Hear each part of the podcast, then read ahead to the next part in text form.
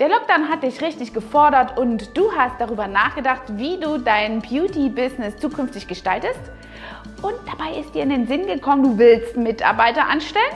Was da zu beachten ist, damit das Dogma Krankenversicherung nicht auf dich einprasselt und dir den Boden unter den Füßen wegzieht, das erkläre ich dir hier. Über das nächste Thema erzähle ich dir etwas, weil ich es selber weiß und mir diese Erkenntnis wie Schuppen von den Augen gefallen ist. Und ich will es unbedingt mit dir teilen, damit dir das nicht passiert, denn das kann dich sonst deine Existenz kosten. Ja, also, du hast Mitarbeiter oder vielleicht daran gedacht, ein paar einzustellen. Dann musst du ganz dringend darauf aufpassen, dass dir Folgendes nicht passiert. Die Krankenkasse kann dir nämlich ganz schön viele große Brocken in Rechnung stellen. Abgesehen davon den ganzen normalen Krankenkassenbeiträgen, die du als Arbeitgeber hier sowieso zu tragen hast. Während des Lockdowns hat sich nämlich unsere schöne liebe Regierung was Tolles einfallen lassen. Vorbei hat sie uns dieses Thema wirklich geschummelt an uns vorüber navigiert, während wir mit dem Überlebenskampf im Lockdown beschäftigt waren, gab es ein neues Gesetz. Und wenn du das nicht beachtest, dann kannst du ganz schnell schön alt aussehen.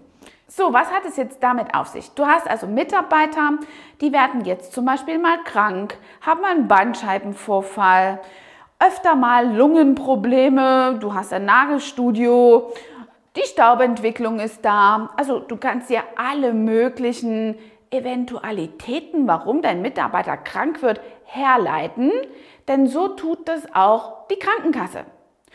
Du hast zum Beispiel jetzt in dieser Zeit viele Maskenzeiten, also die Mitarbeiter müssen viele Masken tragen, stehen unter einem enormen Leistungsdruck, auch bei den Kunden unter einem Druck psychische Probleme tauchen auf und die Mitarbeiter brauchen jetzt eine Therapie. Hm. Und was kannst du dir denken? Die Krankenversicherungen, die jetzt die ganze Zeit so freundlich zu uns sind und die Beiträge freundlicherweise stunden, glaub mir, die holen sich das Geld an einer anderen Stelle. Und an welcher Stelle, das kannst du dir vielleicht jetzt schon denken. Nämlich, wenn deine Mitarbeiterin krank wird und längere Zeit ausfällt und deswegen vielleicht auch eine Therapie braucht. Physiotherapie, Psychotherapie, andere Therapien, Kuren, sonst irgendwelche Verordnungen, Tabletten etc. Also die volle Bandbreite.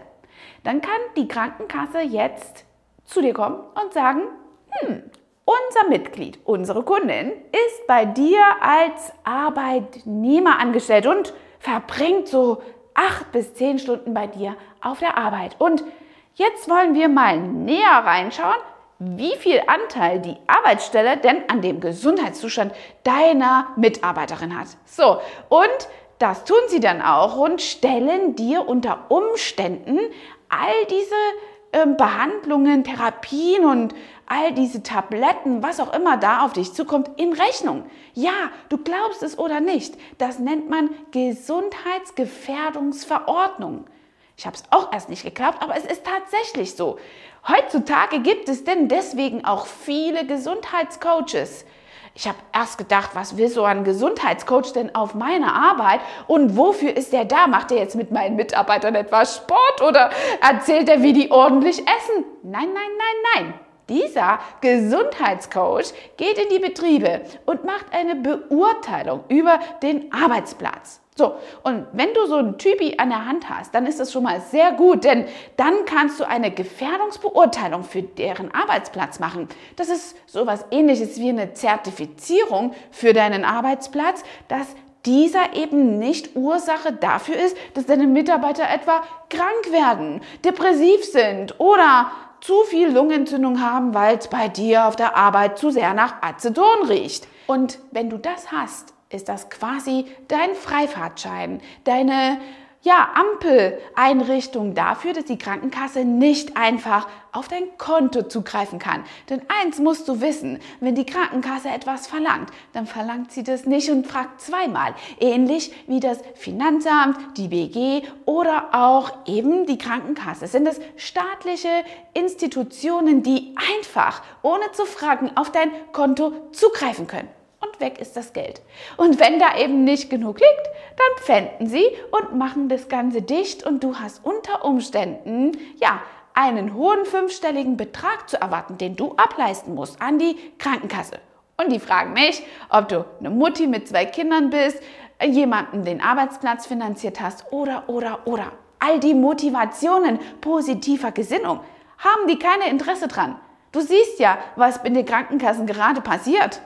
Sie stunden und stunden und offerieren sich als freundlicher Mitstreiter und Verbündeter. Verkaufstechnisch könnte man das sehen als die Erin Brockovich-Technik, die sie hier anwenden. Sie verbünden sich mit dir und gehen auf eine Stufe, sind sehr verständnisvoll, aber gleichzeitig signalisiert das, die Kassen dort leer werden. Und ich glaube, dass wir im Jahr 2021 bis 2022 noch viel Entwicklung auf diesem Markt haben werden und sich die Krankenkassen untereinander verschlingen und auffressen. Und dann wird es noch viel schwerer für den Arbeitgeber, denn dann hast du wenig Auswahlmöglichkeiten auf dem Markt und musst nehmen, was dir zur Verfügung steht. Nun, ich will dir noch ein paar Tipps geben, denn staatlich verordnet hat dieser Gesundheitscoach dann ja auch eine Aufgabe. Und das ist auch nicht unbedingt sehr günstig.